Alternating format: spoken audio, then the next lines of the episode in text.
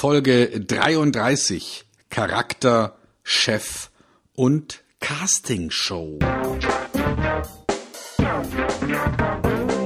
Willkommen bei Fucking Glory, dem Business Podcast, der kein Blatt vor den Mund nimmt. Martin Puscher und Stefan Heinrich sind ihre Gastgeber. Provokateure und vielleicht auch ein kleines bisschen die Helden des modernen Geschäftserfolges. Freuen Sie sich auf Ideen, Geschichten, Vorwürfe, Misserfolge und Erkenntnisse aus der Praxis. Los geht's! Wer würde schon ernsthaft von sich behaupten, dass er einen schlechten Charakter hat? Gibt es überhaupt gut und schlecht beim Temperament? Chefs brauchen Durchhaltevermögen und Klarheit. Sonst nennt man sie allenfalls Chefchen. Wenn Sie einen neuen Chef bekommen, dann hat dieser vielleicht eine Castingshow hinter sich. Aber bringt das gute Ergebnisse? Tja, Martin, der Charakter, der Charakter, der Charakter, der Charakter. Das ist ja eher so ein Wort, was meine Oma gerne benutzt hat. Ja, der hat keinen guten Charakter. Hast du einen guten Charakter, Martin? Ich hätte gern einen. ich glaube allerdings auch, dass sich der Charakter verändert mit der Zeit. Ähm, mhm. Ich glaube, dass wenn man, äh, wenn ich mich an meine jugendlichen Zeiten erinnere, oh, ich war kein angenehmer Zeitgeselle, wirklich nicht. Und äh, auch an meine frühen Businessjahre erinnere ich mich auch manchmal nur mit einem gewissen Grausen. Vielleicht habe ich auch deswegen nicht mehr ganz so viele Haare, weil ich mir dachte, im Nachhinein habe ich mir die Haare deswegen ausgerupft, weil ich war mit Sicherheit nicht immer ein liebenswerter, angenehmer Zeitgenosse. Ich glaube, ich war auch eine ziemliche Bestie. Also ein schlimmer Charakter, ein schlimmer Vogel. Ähm, bist du schon immer so ein gut gelaunter, gut aussehender, frischer, erfolgreicher, charakterstarker Typ gewesen?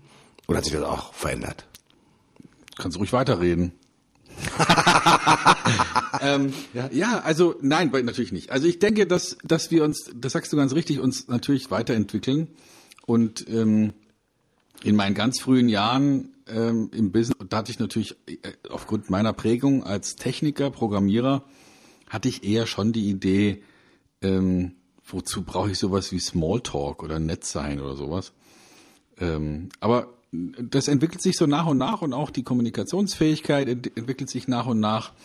Der Rück die Rücksicht, ja, der Respekt vor anderen entwickelt sich, glaube ich, mit den Jahren, wenn man nicht gerade Psychopath ist. Ähm, und ja, also die wenigsten können das von Anfang an. Also so ein richtiger, kennst du noch den Begriff Stoffel?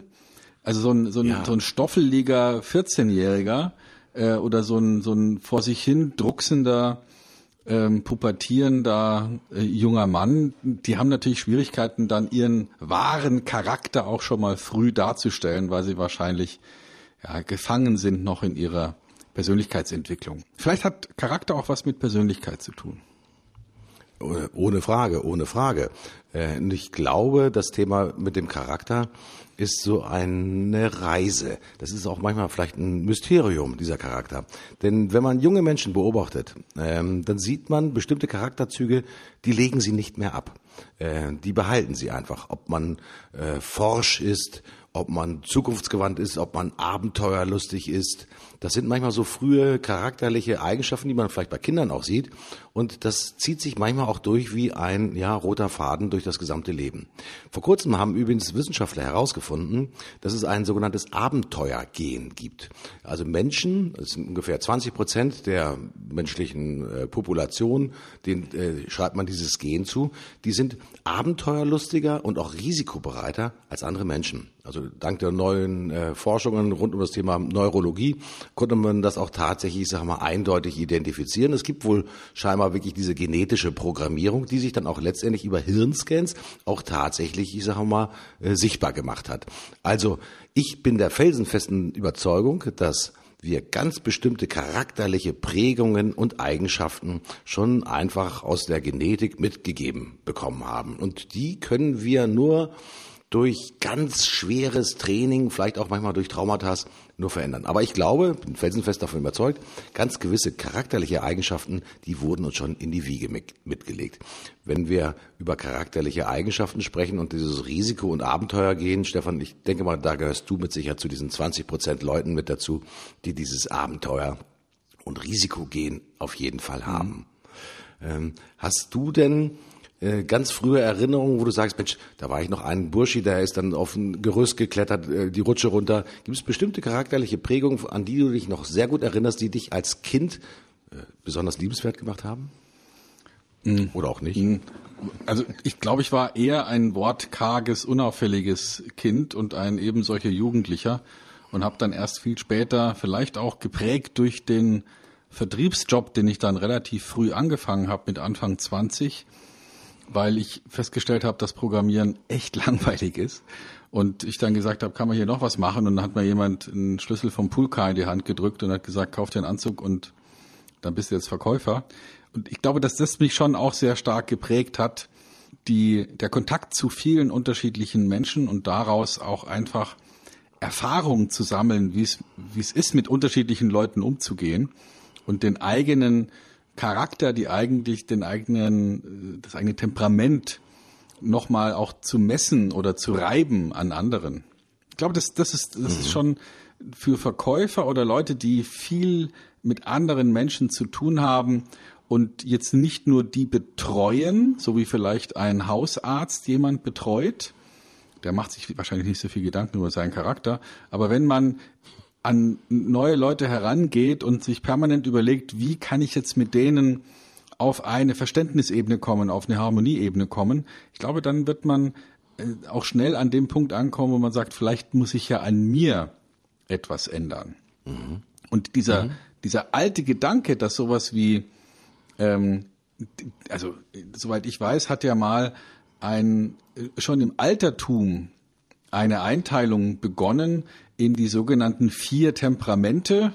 Da, da haben wir, glaube ich, auch schon mal drüber gesprochen. Mhm. Choleriker, Phlegmatiker, Melancholiker und Sanguiniker. Ähm, dass, dass diese Einteilung äh, ja fast schon wissenschaftlichen Charakter hatte, auch lange Zeit. Ähm, und es gibt eine Kollegin, die ich sehr schätze, ähm, vor allem auch deswegen, weil sie freundlicherweise das Intro zu unserem Podcast gesprochen hat. Ähm, hm. nämlich die sehr verehrte Isabel Garcia. Und die hat ein wunderbares Buch geschrieben, das heißt Ich kann auch anders. Wo sie mhm. im Prinzip auf der Basis der unterschiedlichen ähm, Haltungen, also sie verwendet einen etwas anderen Maßstab, aber sie sagt, man kann auch ganz bewusst sich sozusagen eine andere Persönlichkeit geben, zumindestens mal temporär. Also wenn ich in die mhm. Gehaltsverhandlung reingehe, brauche ich vielleicht ein anderes Temperament, eine andere äh, Grundauffassung, vielleicht auch einen anderen Charakter, als wenn ich jetzt gerade so im, im Standardmodus bin. Und, und die überlegt sich eben in diesem Buch, das es auch als Hörbuch gibt, ganz, ähm, finde ich, einfühlsam, wie man sich überlegen kann, was bin ich im Prinzip für ein Typ, was bin ich für ein Charakter und wie kann ich denn auch mal anders sein, wenn ich will oder muss. Und das finde ich sehr interessant, dass mhm. man sich da nicht darauf zurückzieht und sagt, oh, ich bin halt so, sondern auch in der Lage ist zu sagen, okay, ich bin so und jetzt gerade bin ich mal anders. Mhm.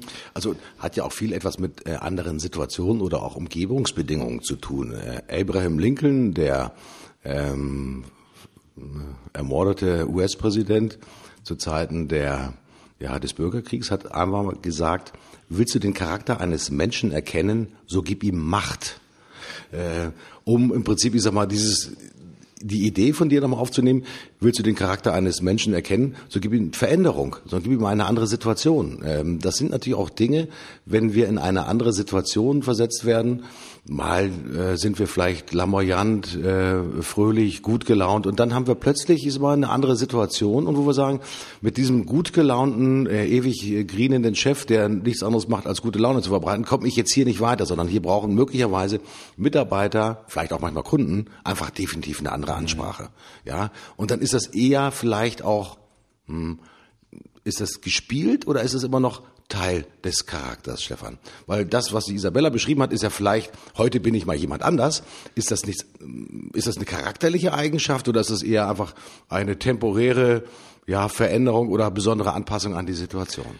Ja, also niemand ist ja so, wie er ist. Also ich habe da auch gerade wieder eine, eine Diskussion gehabt äh, letzte Woche ähm, mit Seminarteilnehmern, die dann gesagt haben, ja gut, aber dann bin ich ja nicht mehr authentisch. Und ähm, mhm. und das halte ich für für eine falsche Sichtweise, weil ich bin ja sowieso nie authentisch. Ich bin ja immer irgendwie in einer Rolle. Also vermutlich mhm. sind wir Menschen als Patient äh, in einer völlig anderen Rolle, als wenn wir ähm, unsere Kinder erziehen oder wenn wir mit unseren ähm, alten pflegebedürftigen Eltern umgehen oder wenn wir in einem Konflikt sind vor Gericht. Wir sind ja dann immer anders. Also äh, es ist ja nicht so, dass wir immer gleich sind, sondern wir wir gehen ja in eine bestimmte Rollenerwartung rein. Wir sind als Verkäufer anders, als wenn wir ähm, mit jemand, den wir sehr lieben, einen Abend auf der Couch verbringen. Also das, äh, wir mhm. sind ja dann sowieso immer anders. Und der Gedanke, nur ja immer authentisch sein, der beinhaltet ja auch, ich kann nichts mehr dazulernen. Also mhm. wenn, wenn, wenn ich heute, ja, wenn ich heute kein Spanisch spreche, dann wäre es ja völlig nicht authentisch, Spanisch zu sprechen. Weil das muss ich ja erst lernen. Also der, mhm. der Gedanke zu sagen, nee, ich will immer authentisch sein, ist, glaube ich, Quatsch. Ich kann ja ganz bewusst mir neue Verhaltensweisen draufschaffen, so wie ich mir eine andere Sprache draufschaffen kann, um dadurch Dinge zu erreichen, auf eine andere Art und Weise zu kommunizieren bin trotzdem noch der gleiche Mensch, auch wenn ich dann eben jetzt gelernt habe, wenn ich auf eine Bühne gehe, und ich bin vielleicht eher der zurückhaltende, leise Typ, der auch langsam spricht. Aber ich habe gelernt, wenn ich auf eine Bühne gehe und etwas mitteilen will, dann darf ich anders sprechen, weil sonst verstehen mich die Leute nicht. Ja, und mhm, das würden mhm. viele mhm. wahrscheinlich eher Charakter zuordnen und sagen, der hat halt den Charakter und der ist halt laut und der ist halt leise und deswegen kann der das nicht. Und ich denke, Temperament und Charakter ist etwas, was man sich auch mal an- und ausziehen kann wie eine Jacke. Finde ich, find ich eine, eine super schöne Idee, denn ich glaube, so aus dem Spruch, mit dem wir eingestiegen sind, der hat aber einen guten Charakter. Ja, äh, so die Altvorderen, die das dann immer gesagt haben, ja, der war höflich, hat alte Menschen gegrüßt, ja, ihnen über die Straße geholfen. Das war natürlich nur von Äußerlichkeiten geprägt. Und der Charakter ist aber dennoch etwas, was er sehr stark mit dem Inneren einer Persönlichkeit zu mhm. tun hat. Ähm, wenn ich mir angucke, ich gebe nach außen eine Rolle, mir gefällt das Wort der Rolle viel besser als das Wort des Charakters in dem Fall, ja, dann ist es sozusagen ja die die Idee, wer man sein möchte oder wer man auch sein muss in der jeweiligen Situation und in der jeweiligen Rolle. Finde ich, glaube ich, sehr wichtig, auch diese diese Erkenntnis zu haben. Während das Thema Charakter natürlich auch etwas damit zu tun hat, dass es eine gewisse vielleicht Prinzipienfestigkeit auch ausmacht. Ja, das geht mir gegen den Strich. Das sagt man dann, wenn man äh, verärgert ist, dass man äh, eine bestimmte Situation nicht mit seinem inneren Weltbild äh, übereinbringen kann. Und dann sagt man halt, ja, äh, das ist nichts für mich, ich kann das nicht. Äh, egal, ob ich eine Rolle spielen kann oder äh, äh muss. Äh, ich glaube auch, das Thema Charakter hat auch natürlich etwas mit gewissen Prinzipien zu tun. Also wenn ich äh, per se ein, ein Gutmensch bin, ja, und anderen Menschen eher aus dem sozialen Gedanken äh, gegenüberkomme. Gucken wir uns heute mal die Berufe an von Altenpfleger, gerade im sozialen Bereich, ja, dann muss man sicherlich als Charakter etwas Mitfühlendes haben, auch eines, äh, etwas Empfindsames haben. Man muss ja nicht nur die Technik der Pflege beherrschen, sondern man muss natürlich auch eine gewisse Hinwendung zum Sozialen, zu den äh, ja, Mitmenschen haben. Ansonsten könnte man wahrscheinlich diesen Beruf auch gar nicht ausfüllen. Dann würde ich sagen, das ist eine gewisse Prinzipieneinstellung oder eine Prinzipientreue, ja, die man für sich als Person akzeptiert hat, dass die einfach zu dem eigenen Charakter mit dazugehört. Und im Blicken, ich könnte jetzt niemanden, der wahrscheinlich mal sehr gut in der Pflege wäre, und halt mit durch eine sehr starke Empathie auffällt, ja, den kann ich vielleicht jetzt gerade nicht, ich sag mal, zum Bauingenieur machen, weil es da weniger um das Thema Empathie äh, drauf ankommt, sondern kommt es eher auf das Thema Genauigkeit, Präzision und so weiter und so fort drauf an. Also ich glaube, es hat etwas mit Prinzipien zu tun. Und es hat natürlich unten drunter etwas mit Einstellungen und auch mit Verhaltensmechanismen zu tun. Also der Charakter ist ja schon ein sehr komplexes äh, Gebinde. Ich sag mal, oben an der Spitze sehen wir, an der Spitze des Eisbergs, das ist das, was an der Oberfläche ist, da sehen wir den scheinbaren Charakter. Aber wir wissen, dass 80 Prozent der Eisberge ja unter der Wasseroberfläche liegen und wir vielleicht da auch an den ja, Einstellungen, in den Empfindungen, in den Verhaltensweisen natürlich die Vielschichtigkeit tatsächlich eines Charakters sehen. Viele Menschen machen sich halt letztendlich immer nur den Blick wie auf einen Eisberg und gucken eine Person an und sagen, okay, ich sehe die 20 Prozent, die ober der, ober, über der Oberfläche sind und das ist für mich schon der Charakter. Mhm. Weit gefehlt, liebe Freunde, weit gefehlt. Denn da schlummert viel, viel mehr unter der Oberfläche als nur das, was ihr letztendlich in der Öffentlichkeit sehen dürft. Ähm, ist es manchmal ganz gut, auch manchmal den Mitmenschen einen Blick unter die Wasseroberfläche zu gewähren, um zu gucken, wie tief man tatsächlich als Charakter schon aus, ja, konturiert und ausgeformt ist, Stefan? Oder bist du eher derjenige, der sagt, naja, Leute, äh, das, was unter der Wasseroberfläche liegt, das ist, das bin ich, das bin ich für mich persönlich, das will ich für mich behalten. Und dass man sich eigentlich nur mit diesen 20 Prozent an der Oberfläche eigentlich auch tatsächlich beschäftigt. Wie stehst du dazu? Bist du bereit, ja, tiefe Einblicke in dein charakterlich wertvolles Leben zu gewähren und in deine Prinzipien, in deine Einstellungen und auch in deine unterschiedlichen Verhaltensweisen?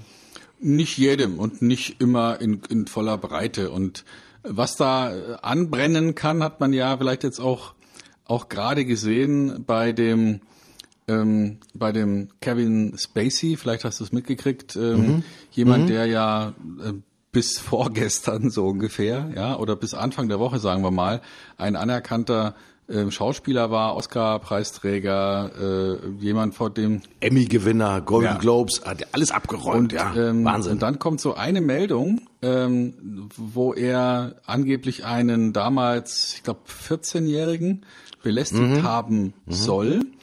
Äh, interessanterweise wird ja in dem Zusammenhang dann auch nicht berichtet, dass er damals auch in Anfang 20 war.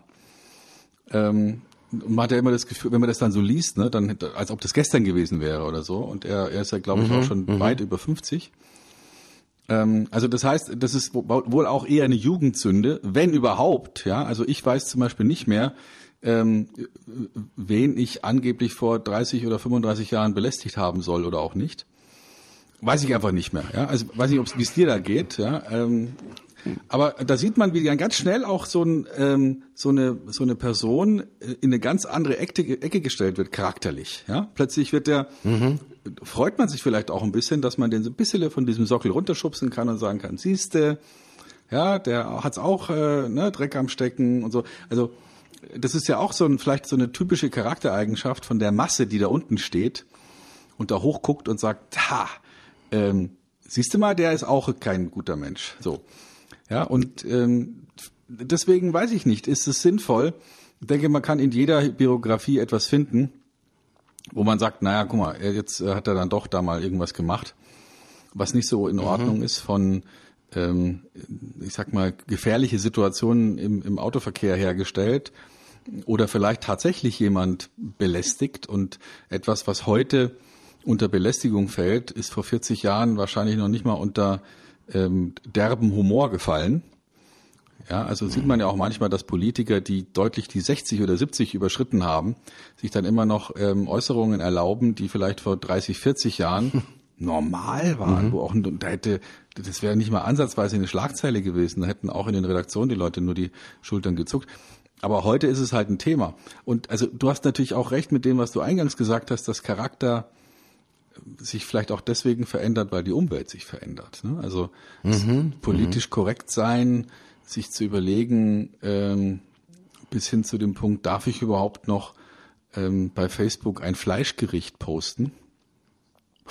oder oder, oder ja, verletze ich ja. damit die Gefühle von von Vegetariern? Also da gibt's dann schon plötzlich auch äh, Dinge, die sich einfach mhm. in der Gesellschaft verändern die dann Rückschlüsse ziehen lassen auf den Charakter von einer Person, die vielleicht vor 20 oder 30 Jahren gar nicht gegeben waren. Also ich, ich finde ich find den Begriff Charakter schwierig, ähm, allenfalls vielleicht im, in, der, in der Fotografie, weil da spricht man ja von einem Charakterkopf. Mhm, und mhm. interessanterweise sind das ja meistens Menschen, die nicht mehr ganz symmetrisch sind und äh, tiefe Furchen haben und denen man ansieht, guck mal, die haben was erlebt. Vielleicht ist ja auch der Begriff des Charakters damit eng verbunden, dass man was erlebt hat im Leben und geformt wurde. Charakter und Formen, das passt ja auch ganz gut zusammen. Mhm. Ich habe da noch ein Sprichwort gefunden, das passt eigentlich sehr gut.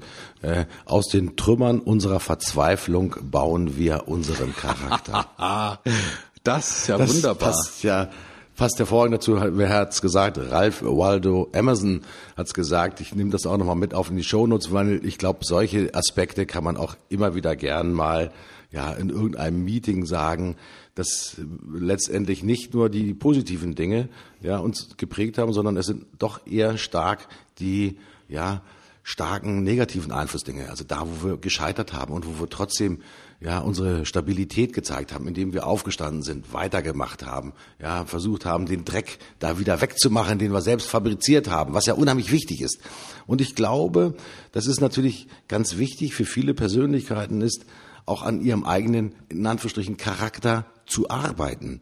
Äh, Charakter ist etwas wie eine gute Grundtugend, die euch schon mitgegeben wird, liebe Freunde. Aber wir können ganz viele neue Dinge zu unserem Charakterkopf hinzufügen.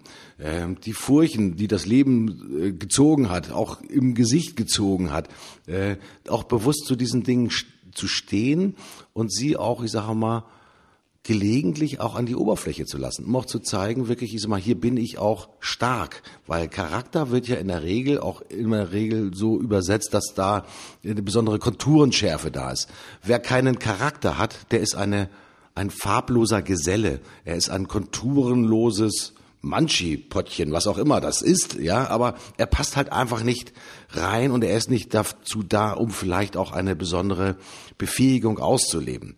Ähm, wir wünschen ja immer wieder auch von Kräften, von Führungskräften, dass sie Charakter zeigen sollen. Äh, man sieht das ja häufig auch bei den, äh, bei den Sportlern, bei den Trainern. Meistens werden ja die Trainer auch durch die Medien so gehypt, auch das ist natürlich immer ein Zeichen der Neuzeit, dass man hier natürlich auch sehr stark über deren charakterliche Eigenschaften sich auch austauscht. Wenn ich mir den Jupp Heynckes angucke, äh, ein sehr erfahrener Trainer, dann wird der sozusagen hochgeschrieben, auch durch die Medien, mit einem ganz besonderen, ja, der hat einen mitfühlenden Charakter, der spricht mit seinen Leuten, ja, der kann sie auf diese Art und Weise über Einzelgespräche motivieren.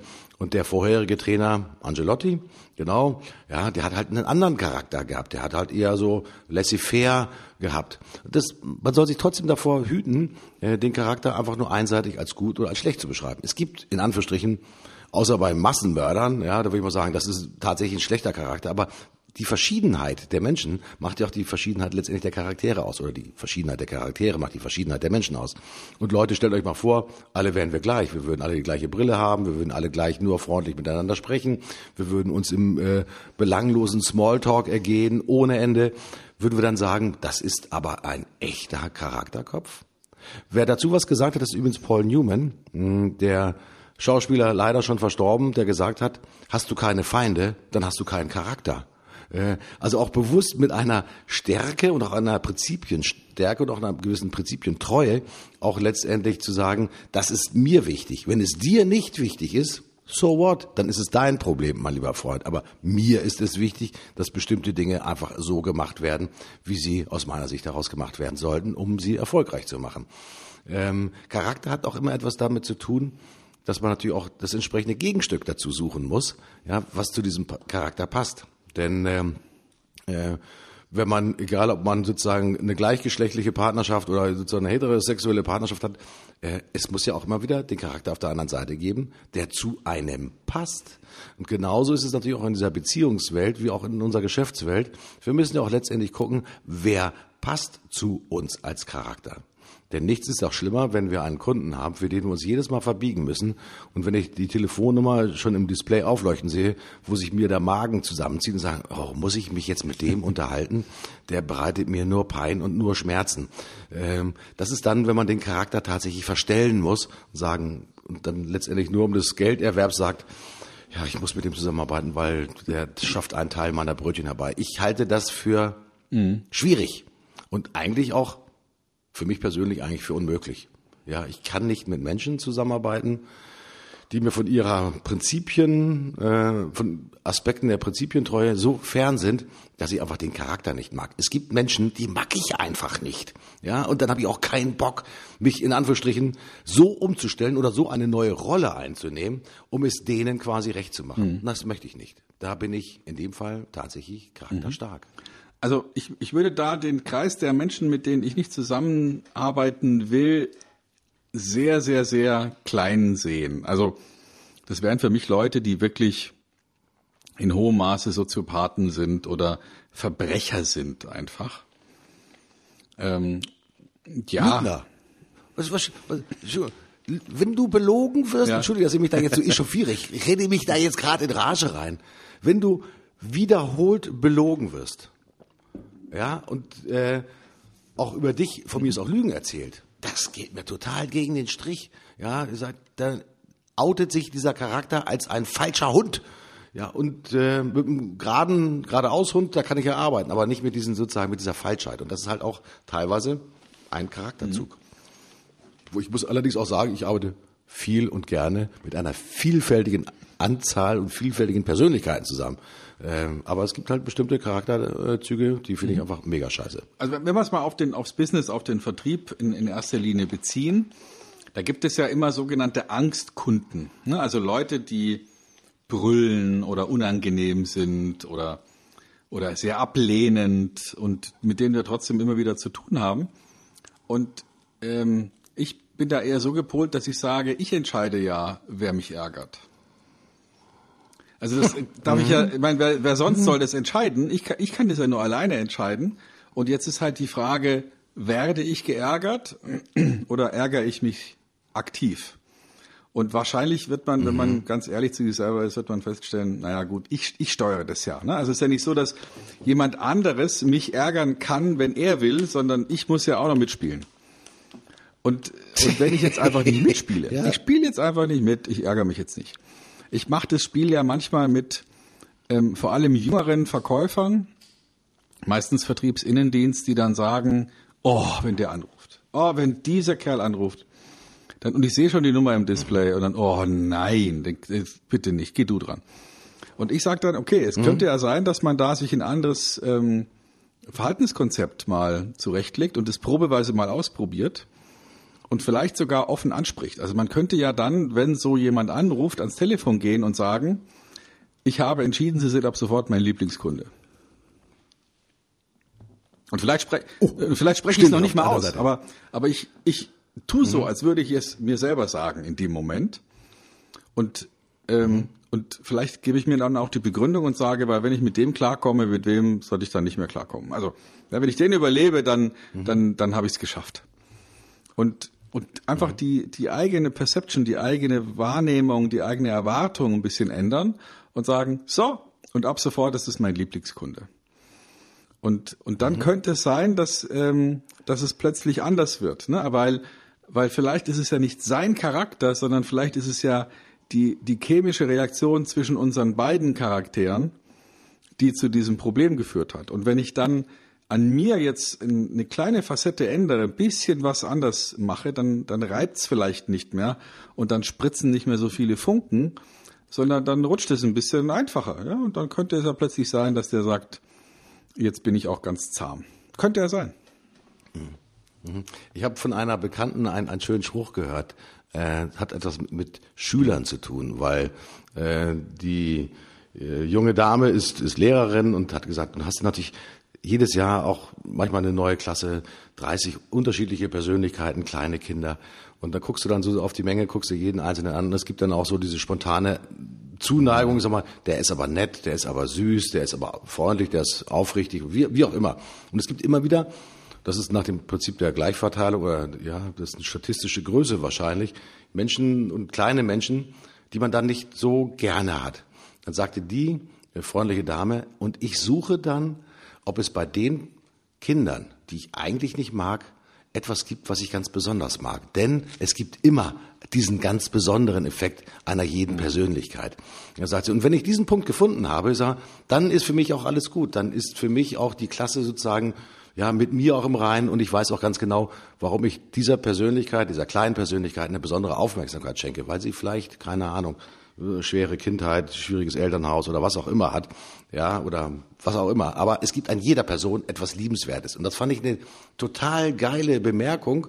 Eigentlich ist es ja auch eine Philosophie, auch eine charakterliche Philosophie, so lange auch sich selbst zu prüfen, und es stützt ja auch deine These, das macht man selber mit sich selbst aus, ja, zu gucken, was mag ich denn an meinem Gegenüber?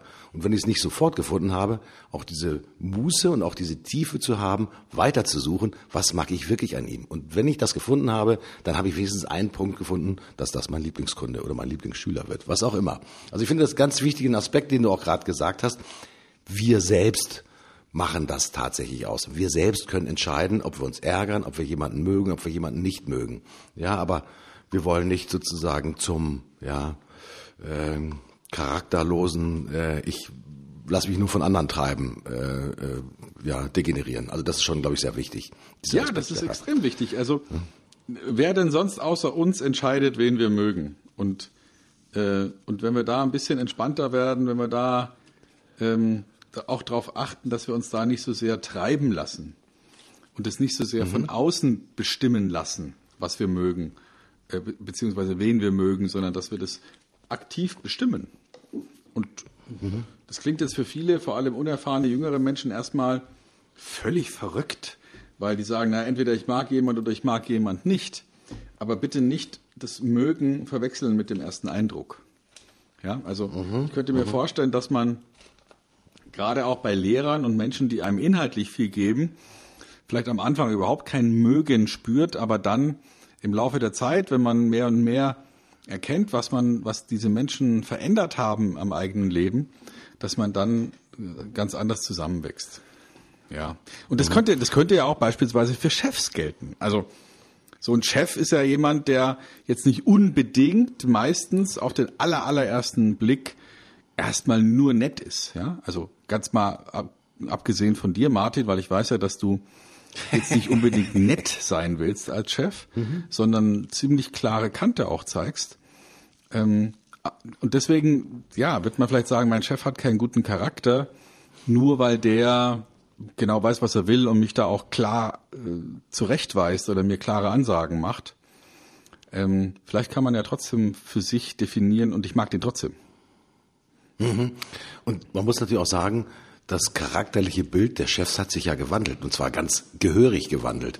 Weil äh, früher im Patriarchentum war der Chef derjenige, der natürlich auch gerne mal brüllen durfte und der es auch gerne mal laut gemacht hat, aber auf jeden Fall auch mit klarer Ansage.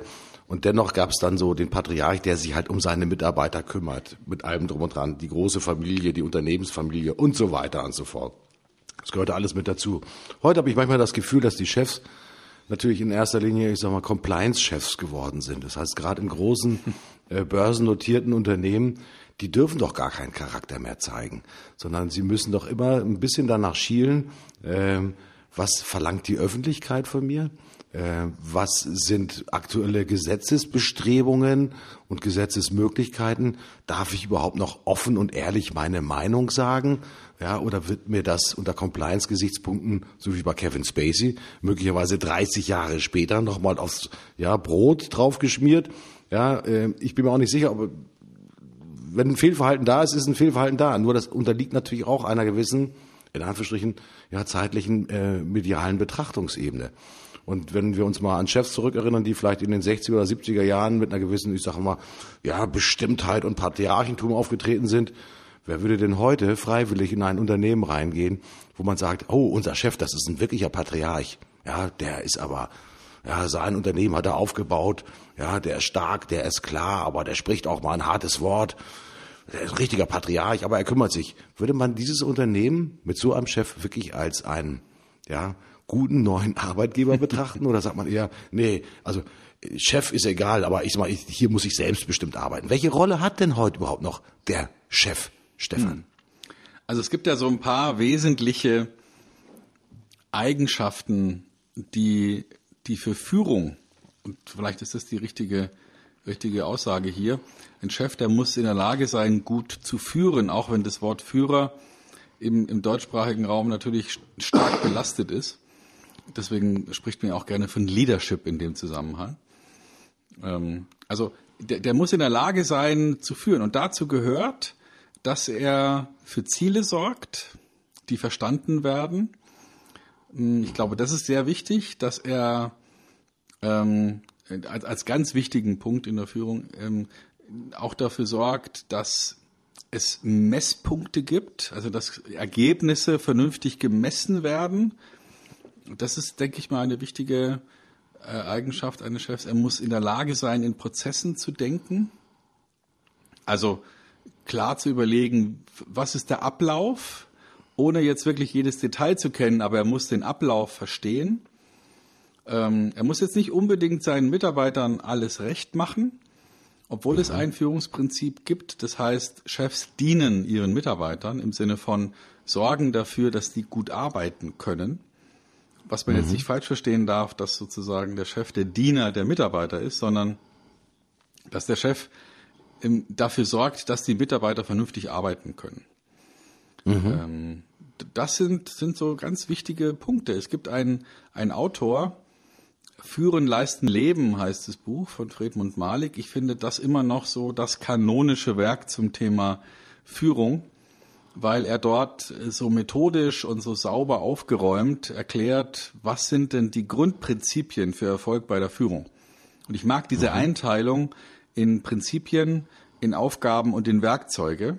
Und da liefert er eben sehr sauber ab und erklärt, was sind die, die Grundlagen, was sind die Prinzipien eben, worauf, was muss auf jeden Fall da sein, was sind die Aufgaben, was muss eine gute Führungskraft tatsächlich leisten und was sind die Werkzeuge, mit denen eine Führungskraft arbeiten sollte. Also wie macht man ein Meeting, ähm, mhm. wie macht man einen Bericht oder wie arbeitet man mit einem Bericht. Das, das finde ich wirklich sehr gut und sehr aufgeräumt und das wird wahrscheinlich heute, obwohl es schon, ich schätze mal, 25 Jahre alt ist, immer noch genau die richtigen Antworten liefern. Wir können sie auch mal in die Show Notes mit reinpacken. Mhm. Gut, äh, neben diesem ikonenhaften äh, des Friedmund Malik fällt mir auch eine Begrifflichkeit immer sehr stark ein. Das ist der Begriff des Unternehmenslenkers. Äh, wird ja auch manchmal so prosaisch ähm, apostrophiert. Was ist denn ein Lenker? Ein Unternehmenslenker ist sicherlich derjenige, der in Anführungsstrichen im Driver Seat sitzt, also der quasi wirklich am, am Steuer sitzt und der natürlich auch ja die Richtung auch des Unternehmens mitbestimmt und der aber auch in der Lage sein muss, natürlich die ja, Ausweichbewegungen natürlich auch äh, zu steuern. In unserer hektischen Umwelt ist es immer wieder so, dass wir mit unvorhergesehenen Aspekten einfach äh, jeden Tag konfrontiert werden. Und was ich von einem Unternehmenslenker im Sinne eines Chefs erwarte, dass er natürlich sehr umsichtig sich auch bewegt und nicht äh, wie ein, eine Kanonenkugel über die Autobahn das Unternehmen jagt und sagen Wachstum, Wachstum, Profit, Profit, sondern der natürlich auch einfach im Auge hat, wie das Unternehmen auch strukturiert, zügig und sicher auch letztendlich ans Ziel kommt. Ich habe vor kurzem wieder eine Geschichte von, von Elon Musk äh, gelesen, der natürlich als Tausendsasser und als Chef, ich glaube, nicht nur beliebt ist, ähm, der natürlich zum Thema Tesla, zum Thema SpaceX, immer zum Thema Hyperloop immer wieder tolle neue Ideen hat. Äh, aber eins, wenn man ihn auf der Skala des erfolgreichen Chefs tatsächlich benoten würde, hat er Prinzipien? Also ich nehme jetzt mal die, die Malik-Reihe mit dazu. Der hat sicherlich Prinzipien. Das ist Innovation, Wachstum. Aber erfüllt er auch tatsächlich seine Aufgaben? Äh, denn Elon Musk ist, gehört zu denjenigen, die meistens mehr versprochen haben, als sie gehalten haben. Das ist leider so. Und unter diesen Prinzipien würde man vielleicht eher sagen, naja gut, schon allein deswegen ist er kein guter Chef. Gibt er den Leuten gute Werkzeuge an die Hand, also um eine ja, neue Autofabrikation tatsächlich so hinzubekommen, dass halt pro, weiß ich nicht, Monat oder Quartal 1500 von den Tesla Modell 3 tatsächlich produziert werden. Die letzte Zahl, die ich gelesen habe, sind 250, also ungefähr, weiß ich nicht, bei, bei knapp äh, äh etwas weniger als, als äh, 20 Prozent des ursprünglich Beabsichtigten. Also Elon Musk wäre nach diesen Prinzipien möglicherweise kein guter Chef. Kann man sich als Chef auch einfach mal zurücklehnen und sagen, ich lasse jetzt mal die Mitarbeiter die Chefrolle übernehmen. Geht das überhaupt, Stefan? Ja, wollen das überhaupt Mitarbeiter? Auch mal in die Rolle des Chefs halt hinein zu, ja, luschern, zu gucken, zu wagen, sich auszuprobieren, ob es auch tatsächlich, ich sage mal, sich lohnt, selbst einmal Chef zu sein? Also wenn ich Chef wäre, dann würde ich aber. das ist ja so ein mhm, Spruch, ne, genau. den man ab und zu mal hört. Wenn ich Politiker wäre, dann würde ich aber. Und ähm, ich frage mich, was passieren würde, wenn dann man wirklich mal in diese Rolle reinkommt und kann nur feststellen, wenn ich mit und ich habe ja wirklich ungefähr 100 äh, Seminartage im Jahr und da arbeite ich ja ganz intensiv jeweils mit einer kleinen Zahl von Menschen und da kommen wir oft an den Punkt, dass äh, die Leute sagen, ja, das müssten Sie mal meinem Chef erzählen. Der lässt mich mhm. ja nicht. Und mhm. ähm, und, und dann taucht immer wieder die Frage auf, naja gut, und was könnte sie denn dazu verführen, weiterhin Unsinn zu machen? Ne? Also das ist ja eine, eine, eine, eine ehrliche Frage, weil wenn, wenn man sich sagt, okay, so wäre es eigentlich richtig, aber mein Chef will, dass ich so mache, dann ist man ja schnell Spielball von Unsinn. Und die Frage ist, bis zu welchem Grad sind wir bereit, Unsinn zu machen oder Dinge zu tun, von denen wir nicht überzeugt sind, die vielleicht sogar gegen unsere innere Überzeugung gehen und mhm. wo wir uns selber wehtun, wenn wir es tun und aber dennoch bereit sind zu sagen, ja, ich mach's halt, weil mein Chef das will. Oder mhm. sind wir möglicherweise bereit, den Konflikt auszuhalten und zu sagen, Chef, ähm, ich mach's lieber richtig und äh, und und dann funktioniert's auch. Also ja, also kein im Handwerk ist es sehr interessant, weil das da über viele Jahre gewachsen ist. Da würde ja kein ähm, gestandener Geselle würde ja akzeptieren, wenn der Meister ihm sagt, hoble mal quer zum Strich, weil ich das so will. da würde der Meister, da würde der mhm. Geselle sagen, Entschuldigung Meister, aber das, das führt nicht zum gewünschten Ergebnis. Mach selber, wenn du das Werkstück zerstören willst, aber ich mach, mach meine Arbeit so, wie sie richtig ist. Und die Frage mhm. ist, warum ist es in unserer modernen Gesellschaft manchmal so schwierig, Menschen dazu zu ermutigen, Dinge richtig zu machen, statt sie so zu machen, wie der Chef sie angeblich will. Weil wenn man dann noch mal eine, eine halbe Stunde weiter diskutiert und sagt, glaubt ihr wirklich, dass euer Chef möchte, dass ihr es schlecht macht und, und dadurch ein, ein schlechteres Ergebnis erreicht, dann, dann, ja, dann, dann sagen die Leute meistens, ja, wahrscheinlich will er das auch nicht. Und wir kommen dann oft zu dem Punkt, wo die Leute akzeptieren, naja, vielleicht habe ich es ja nur falsch verstanden oder vielleicht sollte ich ja mal sagen, dass ich der Meinung bin, dass es anders besser geht. Vielleicht weiß der das ja noch gar nicht in diesem Detail. Also mhm. ganz profanes Beispiel. Kaltakquise mhm. und eine also, bestimmte Art von Briefschreiben oder auf eine bestimmte Art und Weise reagieren oder bestimmte Arten von Arbeiten, wie zum Beispiel Angebote nachtelefonieren, wo ich ohnehin weiß, das Angebot ist jetzt schon ein halbes Jahr draußen, da muss ich nicht mehr nachtelefonieren. Ja, also einfach Entscheidungen mhm. treffen und man sagt, nee, das meine, das macht keinen Sinn. Dafür, dafür brauche ich meine Arbeitszeit für Quatsch. Warum mhm. fällt es den Leuten so schwer, sich dann klar gegen eine angebliche oder vermutete ähm, Anordnung des Chefs zu stellen und zu sagen, hey Boss, lass uns doch lieber was Vernünftiges machen mit dieser schönen Zeit. Hat vielleicht auch was mit Charakter zu tun. ja, und auch vielleicht auch mit einer gewissen Prinzipienfestigkeit. Äh, ich habe mir relativ früh in meinem Berufsleben, da war ich ja, vielleicht ein kleiner Chef. Ich sag's jetzt einfach mal so.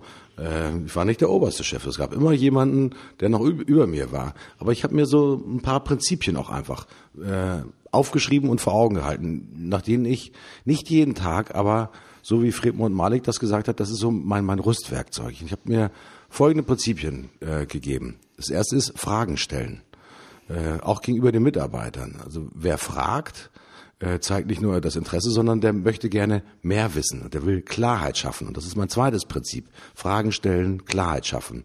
Und das dritte Prinzip, das ich mir gegeben habe, ist Professionalität beweisen. Also wenn ich etwas tue, es auch mit den richtigen Werkzeugen und einem Ergebnis entgegenstrebend zu machen. Und das vierte Prinzip, das ich mir gegeben habe, und das ist so lebendig wie am ersten Tag, das ist Lernen. Äh, als Chef lerne ich auch niemals aus, denn ich habe neue Situationen, wir haben neue Umfeldbedingungen, wir haben manchmal neue Kollegen und das Thema, wer nicht mehr lernt, der hat sozusagen ausgelernt und der kann sich in Anführungsstrichen gleich hinlegen, weil er kann seine Rolle als Chef nicht mehr ausführen. Mhm. Und das, was ich unseren Zuhörer einfach nur äh, empfehlen kann. Nicht nur, dass ihr gute Bücher lest, sondern dass ihr vielleicht auch ein bisschen in euch hineinhorcht und auch das, was Stefan gesagt hat, auch beherzigt, die Dinge auch einfach aufzuschreiben. Das, wo ihr glaubt, ja, der bessere Chef sein zu können oder zu werden. Denn äh, jeder hat, äh, es gibt nicht nur geborene Chefs, sondern meistens ist es eine Frage von Berufserfahrung, in die man dann ja, dann auch ein bisschen in den großen Unternehmen dann auch Karriere macht. Aber man muss auch schon so sein eigenes Chefprinzip auch haben. Also das heißt, was trägt mich denn durch diese Berufswelt? Und äh, das ist nur nochmal meine Aufforderung an euch. Leute, überlegt euch, was gut zu euch passen würde und äh, macht es halt auch einzigartig. Macht es zu einem ganz wesentlichen ja, Bestandteil eurer Persönlichkeit und eures Charakters dann klappt es auch sowieso mit dem Chef sein. Und vielleicht auch dem besseren Chef sein. Es geht ja nicht nur darum, Chef zu sein, sondern auch vielleicht der bessere Chef zu sein. Denn äh, darum geht's ja auch. Gib mir doch nochmal deine, deine vier Prinzipien ähm, nochmal kurz. Äh, ich kann sie sogar immer noch auswendig. Ja. Fragen, Fragen stellen. Mhm. Ja. Klarheit schaffen. Mhm. Professionalität beweisen. Mhm. Lernen. Und dann habe ich dann manchmal auch, das versuche ich dann auch meinen Studenten und auch hier den Mitarbeitern zu sagen, dann mache ich dann einen Strich unten drunter und dann ist dann ein Gleichzeichen, ist gleich Erfolg. Weil, ja, das ist so meine kleine Erfolgsregel. Das hat meistens ganz gut geklappt. Äh, und ich bin auch selbst dann auch unzufrieden, wenn ich merke, dass halt vier von diesen oder einer von diesen vier Aspekten nicht erfüllt ist. Ja, wenn ich merke, dass ich keine Zeit mehr habe, um wirklich noch neue Dinge hinzuzulernen, auch Kombinationen herzustellen oder wenn ich einfach nur noch im Ansagemodus bin und nicht mehr im Fragen und auch im Hinterfragen-Modus bin.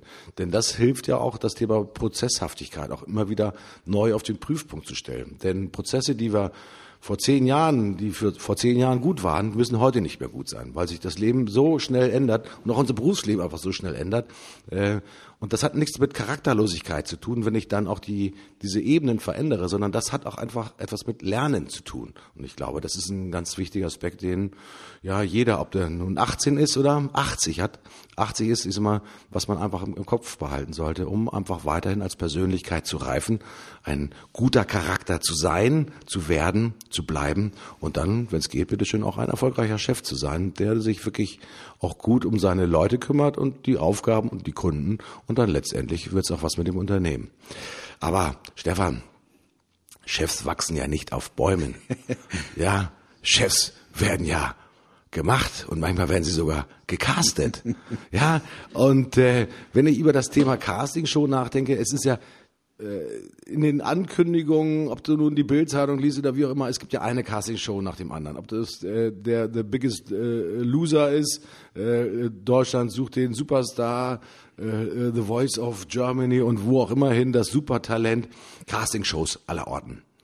Und jetzt frage ich mich natürlich, warum werden auch bestimmte Positionen in den Unternehmen nicht wirklich ist mal wie so eine Castingshow auch vergeben, äh, sondern wenn ich mir heute den, den Prozess angucke, der zu neuen Mitarbeitern führt, dann ist das manchmal, in, gerade in kleineren Unternehmen und manchmal sogar ganz besonders in großen Unternehmen, eine echte Katastrophe. Brauchen wir mehr Castingshows, Stefan? Ähm, ja, und also eine Castingshow ist für mich so definiert, dass da viele Leute irgendwelche Aufgaben lösen und dann über die Bewältigung dieser Aufgaben bewertet werden. Ja, sowas gibt's ja durchaus schon mal, ähm, auch in einem Einstellungsprozess, wo man dann, manche Unternehmen machen das ja, ziehen das ja ganz groß auf über solche, äh, ja, Assessment, Assessment Center, ja. oder Probearbeiten mhm. oder Wettbewerbe oder wie auch immer man das dann nennt. Hm, der Punkt ist der, es, es kann nur dann zu einem guten Ergebnis führen, wenn diese Aufgabenstellungen gut gewählt sind. Mhm. Und wenn man jetzt zum Beispiel mal so eine ziemlich bekannte Castingshow nimmt, wie Deutschland sucht den Superstar oder äh, The Voice of Germany, dann kann man erkennen, mit, bei aller Professionalität der Juroren und bei aller Intensität der Prüfung, so richtig geschafft hat es dann nachher keiner von den Gewinnern. Ne? Also mhm. die sind alle verglüht irgendwie, ja. Die die machen heute, weiß ich nicht, Baumarkteröffnungen oder sowas.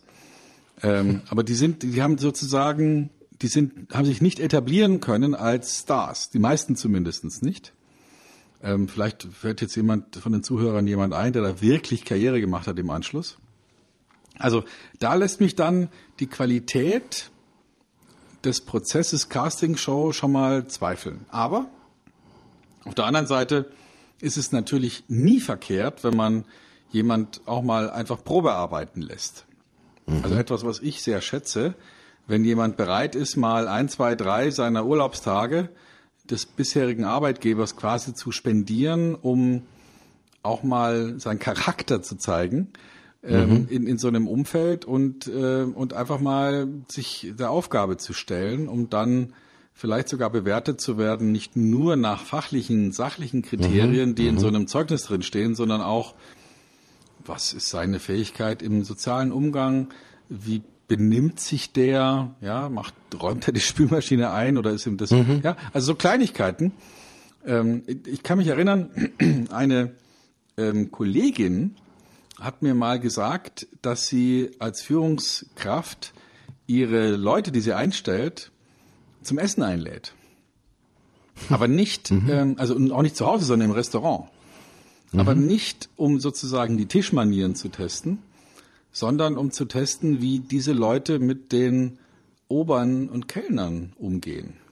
Mhm. Also wie gehen, wie gehen die sozusagen mit sozial offenbar Schwächergestellten um in diesem Moment? Benehmen die sich protzig? Benehmen die sich freundlich? Sind die klar in ihren Ansagen? oder nutzen die sozusagen diese, diese soziale Differenz aus, um, um sich hochzuziehen? Ja, also mhm, die guckt sich da mhm. genau an, wie geht jemand mit, mit, mit Kellnern um. Ähm, interessant. Um zu prüfen, wie wird sich der möglicherweise dann als Chef machen. Mhm. Finde ich eine, eine super äh, Idee. Ähm, ich habe noch eine Ergänzung dazu. Mhm. Ich glaube, dieser Aspekt, äh, setzt den Menschen in eine Situation und du kannst ihren wahren Charakter kennen, also machst, machst anders als das klassische Bewerbungsgespräch. Ähm, wir befinden uns gerade in so einem Thema der sogenannten Personalrekrutierung. Mhm. Und wir haben ja keine strukturierte Personalabteilung. Also das ist für uns natürlich auch ein Handicap, weil die Bewerbungen, die reinkommen, äh, ich spreche jetzt mal nur für Bewerbung im Marketingbereich, die kommt zu mir auf den Tisch. Nun äh, könnte ich natürlich Folgendes machen, dass ich jemanden, also als Personalrecruiter, Personalassistent irgendwie beschäftige und der sagt, okay, und wähle mir doch bitte aus dieser Vielzahl von möglichen Bewerbern diejenigen auf, die nach dem folgenden Kriterienkatalog am ehesten in Frage kommen. Könnte man machen, habe ich nicht gemacht. Ich habe mich für eine andere Methode entschieden. Ich habe mich für die Methode des sogenannten Nachfragens äh, entschieden. Ich habe bei allen Bewerberinnen und Bewerbern, die ich erhalten habe, und das war ungefähr das Verhältnis 60 zu 40, und allen habe ich fünf Fragen gestellt. Ich habe mich artig bedankt, ich habe die Bewerbungsunterlagen alle durchgelesen und habe diesen Bewerbern jeweils fünf Fragen gestellt. Ja, diese fünf Fragen heißen ja zum Beispiel auch, ich sage mal, ähm, wie gehst du mit folgender Situation um? Und ich habe eine Situation geschildert, ich sage, okay, äh, wie würden Sie das äh, lösen, dieses Thema? Oder äh, wir sind ein kleines Unternehmen. Viele Mitarbeiter, die sich auch bei uns beworben haben, kommen aus größeren Unternehmen. Sagen, kennen Sie eigentlich aus Erleben und aus Erfahrung heraus die Besonderheiten von kleinen und mittelständischen Unternehmen, was den anderen sozusagen Charakter des Arbeitens ausmacht? Und wenn ja, was haben Sie da für Erfahrungen gemacht? Teilen Sie mir das einfach mit. Ich möchte ja kein Zeugnis nochmal neu bewerten, sondern ich möchte Word out of Mouse von diesen Persönlichkeiten erfahren, wie sie die bestimmte Situation gesehen haben äh, und erlebt haben. Und ich habe Ihnen noch eine Frage gestellt, die konnten Sie eigentlich wahrscheinlich guten Gewissens nicht beantworten, nämlich wie steht es mit Ihren Fähigkeiten, zum Beispiel mal Unternehmensblog-Texte zu verfassen und so weiter und so fort. Um auch einfach nicht jede Frage, es gibt keine richtige Antwort. Ich sage es einfach mal so, weil nicht die die bestimmte Richtung der Antwort war das, was ich hören wollte, sondern ich wollte ein bisschen tiefer in die Seele der Persönlichkeiten gucken. Und äh, das Interessante war, was ich an, an Kommentaren und auch an Antworten geerntet habe. Natürlich war der Charakter eher freundlich, aber viele haben auch gemerkt, also, sowas habe ich ja noch nie gehabt. Ja, ich habe gedacht, ich könnte jetzt krieg eine Einladung zu, zum Vorstellungsgespräch, ja, dass man sich dann darüber austauscht. Aber so etwas habe ich noch nie gehabt, dass jemand auf meine Bewerbung mir noch mal eine E-Mail schreibt und noch mal fünf weitere Fragen stellt, von denen ich halt einfach nur guten Gewissens drei beantworten konnte. Noch, ich habe noch nie Texte gemacht. Ich ja auch nicht mein Job als Texter aufzuschreiben. Also da zeigt ihr dann manchmal auch schnell der Charakter von Persönlichkeiten. Die Mischung aus, ich bin wirklich daran interessiert, ich gebe auch eigene Unzulänglichkeiten zu, bis halt hin zu Pampigkeit. Und äh, Pampigkeit, muss ich fairerweise sagen, ungeachtet auch der, äh, ich sag mal, vielleicht fachlichen äh, Ausprägung, das ist eine Geschichte, die dann nachher auch im sozialen Kontext ja, zu anderen Mitarbeitern, zu anderen Kollegen ja, hier in der Firma möglicherweise eine schwierige Situation uns führen würde. Und deswegen sage ich natürlich auch, diese vier oder fünf Fragen, die ich gestellt habe, helfen mir ganz einfach, ja, ein bisschen tiefer in die Seele zu gucken und dann auch bei der knappen Zeit, die wir letztendlich haben, halt die richtigen Kandidaten auszusuchen, die halt auch unter sowohl fachlichen als auch unter sozialen Aspekten und auch unter möglicherweise sozusagen Offenbarungsaspekten besonders gut zu dem Unternehmen passen würden. Für mich nochmal eine lehrreiche Erfahrung, denn bis vor wenigen Jahren habe ich es eher klassisch gemacht, ja. Kriterienkatalog aufgeschrieben, persönlichen Eindruck abgeholt und dann entschieden. Ich finde diese neue Art des Nachfragens, passt auch irgendwie zu meinem Managementprinzip, Fragen stellen, Klarheit schaffen, Professionalität beweisen, äh, passt eigentlich durchaus nochmal ganz gut dazu. Probiert das ruhig mal aus. Also wenn ihr euch mit dem Thema Rekrutierung und Onboarding beschäftigt, äh, das mal bewusst auf diese Art und Weise zu machen. Passt nicht in eine strukturierte Personalakquisition, sondern ist eher vom Unternehmer heraus intendiert. Äh, aber durchaus eine hübsche Geschichte. Und übrigens, mhm. jetzt fange ich an zu labern ohne Ende, ist ja furchtbar. Ja, das Thema Probearbeiten, Stefan, ich kann es nicht deutlich genug unterstreichen, was du gerade gesagt hast. Super, super wichtig.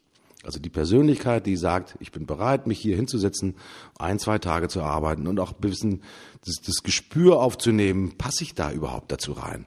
ja, zu den Kollegen. Ja, wenn ich das bei uns drüben in der Produktion, äh, die Produktionschefin möchte natürlich auch sehen, mit wem arbeite ich denn hier täglich zusammen? Bringt der das auch wirklich oder ist das nur Showcasing, was er da vorne gemacht hat? Und hat er auch wirklich was drauf? Ja, und können wir auch gemeinsam voneinander lernen? Ganz, ganz, ganz, ganz wichtig, dieses Thema Probearbeiten. Ich weiß nicht, wie es ist im großen Unternehmen, ob das überhaupt möglich wäre, ja, vielleicht aus rechtlichen Gründen, Compliance-Gründe, es gibt, glaube ich, tausend Gründe, die dagegen sprechen würden. Das ist ein riesengroßer Vorteil von kleinen und mittelständischen Unternehmen. Da kann man mal Probe arbeiten lassen. Das hat ja nichts mit Ausnutzen zu tun, sondern einfach nur mit Prüfen. Prüfen wir doch, ob die Persönlichkeit möglichst gut zu unserem Team und zu unserer Company passt. Gilt ja für beide. Ne? Also ich hatte mhm. ja hier auch schon einen Fall. Wir, wir arbeiten viel mit ähm, den Menschen, die, ich sag mal, im letzten Semester oder vorletzten Semester ihrer Universitätskarriere sind, bieten denen an, dann ein Praktikum zu machen, aber nicht, äh, um die dann wieder loszuwerden, sondern auch durchaus, um im Anschluss an das Praktikum dann schon mal eine Teilzeitbeschäftigung anzubieten. Das hilft denen deutlich besser zu verdienen als vielleicht beim Kellnern. Und äh, uns hilft es, weil wir auf die Art und Weise Talente schon mal in die, in die Jobs reinkriegen. Und manchmal gehen die dann wieder, weil vielleicht sie nochmal die, die Location ändern wollen, vielleicht in eine andere Stadt ziehen wollen. Aber manchmal, das hatten wir jetzt einmal, sagt jemand auch nach einer Woche, nee, also ich hatte mir was völlig anderes vorgestellt. Mhm. Äh, das ist einfach nichts für mich. Ähm, vielen Dank nochmal für die, für diese Erfahrung und Wiederschauen. Mhm. Ist ja völlig in Ordnung, ja. Ähm, oder umgekehrt, wir sagen dann vielleicht auch Wiederschauen, weil wenn beispielsweise jemand ähm, dann, ich sag mal, ein, ein Schüler ein Praktikum macht und ähm, von den 14 Tagen, die er da sein soll, die ersten fünf nicht da ist, weil er eine Erkältung hat, das zeigt natürlich auch schon mal viel, ja. Also ne, ist man jetzt wirklich so krank? Gut, es gibt Leute, die haben dann wirklich, die liegen da nieder, ja. Aber ist ein ein 18-jähriger Mensch, wenn er eine Erkältung hat, wirklich so krank, dass er ähm, eine ganze Woche nicht da sein kann, weiß ich nicht. Ja, aber das ist, vielleicht ist das dann auch wieder ein Charakterthema. Ich weiß nicht, was ich gemacht hätte, aber wenn ich ein, ein, ein Schülerpraktikum ähm, hätte haben wollen und es dann bekommen habe, ich glaube, ich wäre, hätte mir halt eine Aspirin reingeworfen oder zwei und wäre da angetreten, fertig, ja. Mhm. Ähm, aber das, das finde ich, finde ich ganz interessant, auf die Art und Weise auch die Kollegen und den Chef mitentscheiden zu lassen, wie ist der denn tatsächlich so im täglichen? Ne? Also sagt der nur, dass er beispielsweise gut texten kann oder dass er sich auskennt mit irgendwelchen Techniken, WordPress oder ein guter Grafiker ist oder ist er das wirklich? Also kann er das mhm. auch sofort zeigen? Mhm. Und ich bin, bin gar nicht dafür, jetzt Probearbeiten deswegen äh, vorzuschlagen, weil man dann sich sozusagen Arbeitszeit erschleicht, ohne was dafür zu zahlen. Ähm, ich würde dafür sogar normal zahlen. Aber es ist eben wichtig zu sehen, ist jemand wirklich das, was er, was er verspricht oder das, was er vorgibt zu sein. Und deswegen passt der Begriff Castingshow ja auch so gut, finde ich, weil es ja eine gemeinsame Castingshow. Ja, auch für die Persönlichkeit, so wie du es gerade beschrieben hast, die in das Unternehmen reinkommt und sagt, also mit dem Stefan, ich habe ja so viel über den gelesen, aber der ist ja nachher ganz anders und ich habe mir den ganz anders vorgestellt. Mhm. Ja, äh, kann ja durchaus sein. Äh, auf jeden äh, Topf passt der richtige Deckel. Und genauso ist es natürlich auch im Arbeitsleben. Man kann sich ein Stück weit sicherlich verstellen und sagen, okay, ich brauche das Geld, ich bin jung, wie auch immer. Ja, das ist mein, mein 9-to-5-Job, ist auch okay. Ähm, aber am Ende des Tages ist es eine gemeinsame Castingshow, die wir machen. Denn eigentlich, es gibt so dieses, äh, ich habe das zweimal gesehen oder einmal gesehen, es gibt eine Tanzshow. Ähm, hm. äh, wie heißt es, Got to Dance oder wie auch immer das heißt.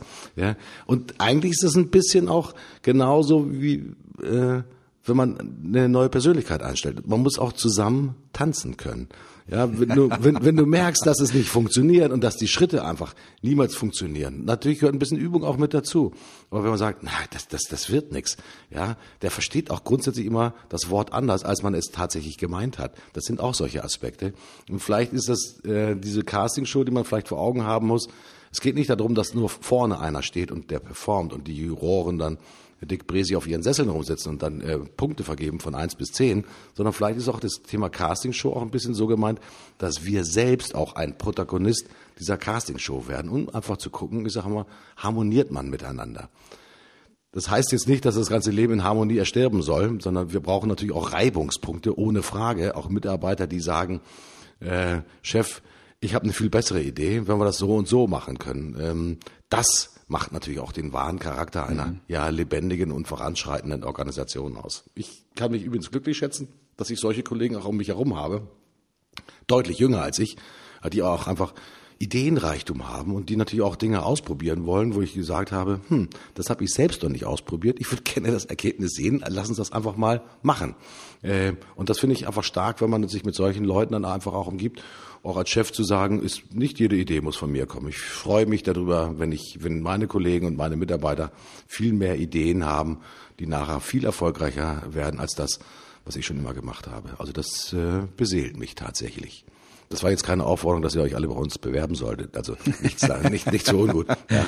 Es gibt natürlich auch immer wieder Reibungspunkte. Aber so eine Castingshow als Idee und vielleicht nicht sozusagen die Juroren-Castingshow, sondern vielleicht die Castingshow, wo ihr selbst mit zu einem Protagonisten werdet, um zu gucken, ich sag mal, wie harmoniert man denn auch da miteinander. Finde ich eine gut, gute Idee. Also Castingshow, der Begriff ist bei mir ab jetzt mal positiv besetzt, weil ich habe jetzt ein anderes Bild der Castingshow gewonnen, Stefan.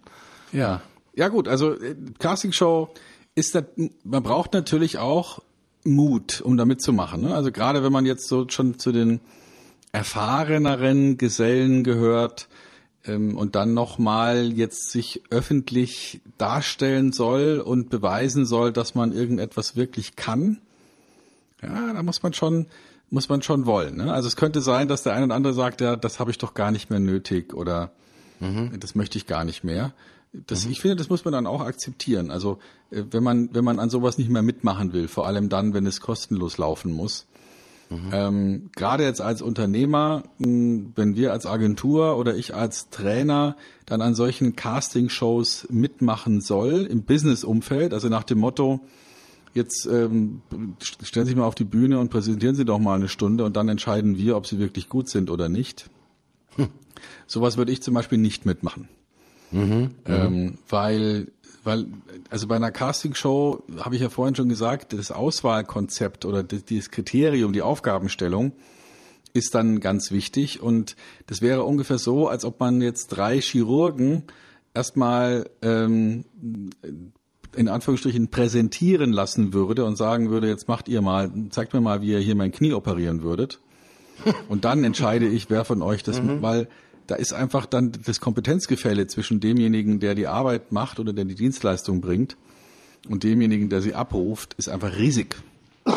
Also ich könnte mir vorstellen, dass in vielen Fällen auch deine Agentur so viel Know-how hat, was man richtig oder wie man es richtig macht und wie man es nicht richtig macht, dass jetzt jemand, der davon weniger Ahnung hat, gar nicht beurteilen kann, ob ihr einen guten oder einen schlechten Job macht. Mhm, mhm. Ja, das ist äh, der Erfolg liegt manchmal natürlich auch im Auge des Betrachters. So einfach ist das. Ähm, äh, das heißt aber trotzdem, dass wir in diesem Dreiklang von Charakterchefs und Castingshows immer wieder auch ausgewogen uns letztendlich mal neu aufstellen müssen. Das ist auch das Credo, das ich auch dazu habe für unsere Zuhörer. Ähm, ein guter Charakter ist, heißt nicht, dass es morgen auch noch ein guter Charakter ist. Also wir müssen auch bereit sein, immer wieder neue Aspekte mit zu unserer Persönlichkeit mit hinzuzufügen. Genauso wie ich als Chef ja, der Chef, der ich vor 20 Jahren bin, der möchte ich vielleicht heute nicht mehr sein, mhm. sondern ich finde die Rolle, die ich heute einnehme, auch in meinem kleinen Team, viel agiler, viel wertvoller, äh, nicht nur für die Mitarbeiter, sondern auch für die Kunden und auch ja für die Steuerbehörden, was einfach auch gut funktioniert. Ja, und ein bisschen Casting und ein bisschen Show gehört auch mit dazu. Also ich finde auch dieses schauspielerische und auch darstellende Element natürlich auch in einer Firma auch immer wieder durchaus belebend. Also auch bewusst Mitarbeiter und Kolleginnen und Kollegen mal in eine neue Situation hineinzuversetzen, um zu sehen, wie sie sich halt in dieser neuen Situation bewähren. Denn auch die Mitarbeiter sollen natürlich wachsen. Und zwar nicht nur an ihren Aufgaben, sondern natürlich auch an dem Umfeld. Äh, das finde ich äh, übrigens auch sehr wichtig. Und die Idee mit dem, ja, ich gehe mit dem zusammen essen und zu gucken, wie der mit dem Kellner umgeht, eine schmucke Idee, finde ich sehr gut. Also das hat mir sehr gut gefallen, Stefan. Mhm. Cool. Du, lass uns, äh, lass uns mal überlegen, wie wir die Stunde abschließen.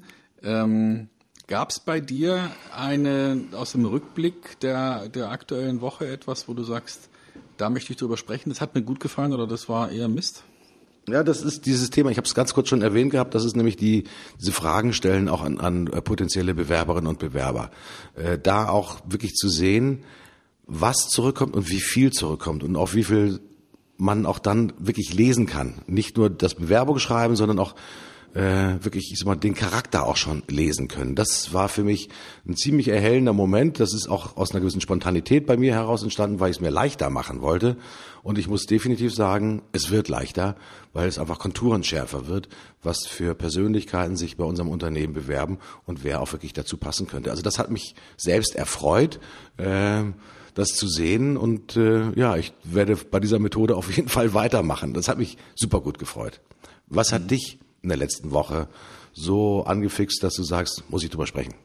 Ähm, ja, ich habe äh, mach mir gerade wirklich viel Gedanken über ein äh, über ein Thema, das würde ich jetzt mal ähm, Berufsschulverhalten nennen. also ich, ich, hoffe, dass ich damit jetzt niemand ähm, beleidige, ähm, aber Berufsschulverhalten wäre für mich so, mh, dass man sozusagen, äh, ich, ich stelle mir da jetzt so einen ähm, minderjährigen oder gerade so ähm, 18-jährigen Menschen vor, der maximales Desinteresse zur Schau trägt und, ähm, und aber in den Pausen plötzlich erwacht. Also plötzlich wird er agil und plötzlich redet der und ist aber dann, ähm, dann wenn es darauf ankommt, äh, zeigt er so ein Berufsschulverhalten. Und da habe ich jetzt ein paar Erlebnisse gehabt äh, in der letzten Zeit, wo ich echt mir, mich gefragt habe, ist das jetzt ein neuer Trend? Weil also mir kommt so vor, als ob das jetzt äh, langsam, aber sicher sich durchsetzt bei auch bei jüngeren Menschen im Businessleben, dass man das Gefühl hat, also wenn der 40 Jahre älter wäre, würde ich den Puls fühlen. Ja, lebt er noch? Mhm. Die sitzen Menschen völlig unbeteiligt in in, in einer Business-Situation. Ähm, in dem Fall jetzt in in einem ähm, Training, in einem Workshop. Und man hat das Gefühl, die die leben gar nicht mehr. Also kein Augenkontakt, gucken irgendwo hin, spielen noch nicht mit irgendwas rum, die sind einfach nur völlig sozusagen ähm, reizfrei, also machen gar nichts. Und, und dann ist Pause und plötzlich sind die da. Plötzlich sind die eloquent, plötzlich beteiligen die sich am Gespräch, sind aber in der, in der Sache dann plötzlich wieder weg. Das habe ich, diesen Effekt, den, den man muss sich mir nochmal damit auseinandersetzen, was, was da, den ich immer öfter feststelle jetzt und immer öfter sehe, mh, woran das liegt. Ist es eine Zeiterscheinung? Ist es der Versuch, cool zu sein? Hm, verstehe ich noch nicht ganz. Muss ich mal überlegen. Äh, ganz interessant, was du da beobachtest. Äh, ich glaube, dass man dafür auch einen Begriff finden muss. Ich finde das Berufsschulverhalten finde ich jetzt äh, schon schon ziemlich interessant. Ja, das auch gerade bei bei jüngeren Leuten zu sehen, die einfach im, im Job drinne stehen. Ähm, da hast du natürlich viel mehr Erfahrung, weil du natürlich ja eine Vielzahl von Persönlichkeiten natürlich auch in deinen Seminaren und in deinen Trainings natürlich auch siehst und auch äh, ja, einen guten Querschnitt dir bilden kannst. Ich könnte das nicht, äh, weil mir fehlt sozusagen die Menge an Menschen. Ähm, das, was ich sehe, und das passt vielleicht hinzu, auch wenn man früher sich interessanterweise auch in Communities, also in, in Blogs und in Newsgroups sehr intensiv und auch sehr impulsiv unterhalten hat und auch Meinungen ausgetauscht hat, dass das deutlich weniger wird. Also der Anteil derjenigen, die in so einer Nehmerrolle sind und wirklich nur in der rein konsumtiven Ecke sind, ich habe das Gefühl, die werden wirklich größer. Und vielleicht ist es auch wirklich so, das sind äh, jetzt noch nicht mal Lernkonsumenten, die du hast, sondern man hat ja das Gefühl, da kommt gar nichts an. Also reizbefreit hast du ja unter anderem gesagt. Ja. Das, das, ja. Vielleicht hat es auch was mit der Reizdichte zu tun, ja, dass Menschen, ähm, die heute ähm, sozialisiert werden, dass die einfach mindestens zwei Bildschirme brauchen, um sich nicht zu Tode zu langweilen. Ne? Also, mhm. dass sie sozusagen irgendwas im großen Flackern brauchen und im kleinen Flackern mhm. äh, und dann vielleicht auch nochmal zwei Audiospuren, weil die sonst gar nicht mehr ähm, ausgelastet sind. Wahnsinn. Ja, vielleicht ist es ja das. Ich, da bin ich jetzt wirklich, bin ich jetzt wirklich im Fragemodus. Das ist gar kein Vorwurf. Ich überlege mir, sollte man vielleicht noch, äh, wenn man jetzt so ein, so ein Seminar macht für jüngere Menschen, sollte man im Hintergrund Musik spielen lassen und äh, und, und mehrere Monitore, die unterschiedliche Aspekte von einem Thema gleichzeitig darstellen oder so. Äh, sollte man vielleicht damit arbeiten oder muss man muss man die aus diesem, aus dieser Schulhaltung rausnehmen und plötzlich im Stehen Meetings machen und nicht mehr im Sitzen am Tisch. Ähm, vielleicht muss man einfach irgendetwas ändern, weil ich könnte mir vorstellen, dass viele einfach aus dieser, aus dieser Schulerfahrung heraus ähm, so sehr adaptiert haben, da schalte ich mal komplett ab. Mhm. Ja? Also ja, vielleicht weiß ich noch nicht. Vielleicht muss eine Twitter-Wall auch irgendwie äh, die Einbeziehung ja von, von, von sozialen Medien wahrscheinlich auch Voting zu machen und was auch alles mit dazukommt. Ja, vielleicht, mhm. ich glaube schon, dass die Leute, äh, wenn sie nicht äh, vielfältig und vielseitig ähm, berieselt werden und beeinflusst werden, dass tatsächlich sagen, okay, was kann das denn sein? Der hat zwar wichtige Dinge zu sagen, aber äh, ich brauche da halt irgendwie eine andere Art von äh, ja, Animation. Deswegen funktionieren ja vielleicht auch diese Design Thinking Workshops, ja, die ja auch eine gewisse Vielseitigkeit auch nochmal eigentlich mit sich bringen. Ja, äh, vielleicht ist es auch nur eine Moderschale. Ich habe keine Ahnung, Stefan. Auch da kennst du dich natürlich besser aus, weil man da natürlich auch immer wieder mal in der Gruppe zusammensteht, äh, gemeinsam äh, wirklich, ich sage mal, die Pinnwände neu sortiert, etc. etc. Keine Ahnung. Also ich glaube, wir werden an diesem Thema dranbleiben und wir fordern natürlich unsere Zuhörer auf, wenn ihr Ähnliches erlebt habt, äh, gibt es vielleicht schon möglicherweise eine Begrifflichkeit genau für dieses ja spätkonsumtive Verhalten, wo die Leute mit einer hohen äh, äußerlichen Teilnahmslosigkeit dabei sitzen und erst dann in der Pause ja zu der wahren Persönlichkeit reifen. Mhm. Ja, das sind, vielleicht sind es auch Pausenjunkies. Keine Ahnung, was es da für, für Möglichkeiten gibt. Mhm. Stefan, gucken wir noch ein bisschen nach vorne. Mm, bei der nächsten Sendung äh, werden wir uns mit Sicherheit über die unterschiedlichen Aspekte des Ds unterhalten. Mhm. Ähm, beim D hm, habe ich eine Idee. Mhm. Dienen. Dienen finde ich gut.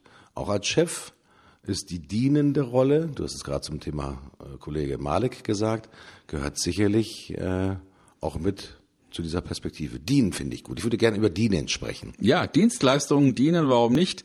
Äh, dann interessiert mich auch wieder mit dem Aspekt Chef Delegieren.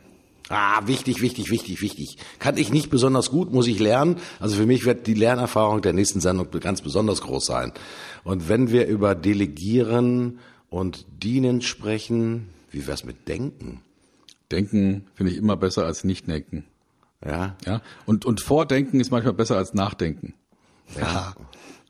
äh, manchmal ist aber nachdenklich sein auch nicht schlecht. Mhm. Äh, aber wer da gewinnt, und da gibt es mit Sicherheit gar keinen Gewinner bei dieser Diskussion, Stefan als Vordenker, ich manchmal als Nachdenker, werden wir mal gucken, wer dann besser abschneidet. Also ich freue mich auf jeden Fall auf die, auf die nächste Sendung mit Delegieren, Denken und Dienen. Ich sage an dieser Stelle, mir hat's wieder riesengroßen Spaß gemacht und wieder jede Menge dazugelernt. Stefan, freue mich aufs nächste Mal. Ich bin raus. Tschüss, euer Martin Puscher.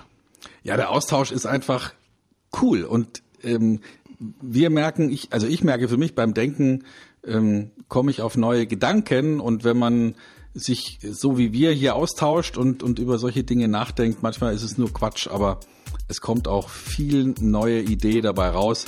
Lieber Martin, danke dir. Wir sehen uns nächste Woche wieder. Ich sage Tschüss, Stefan Heinrich sagt Tschüss und bis bald.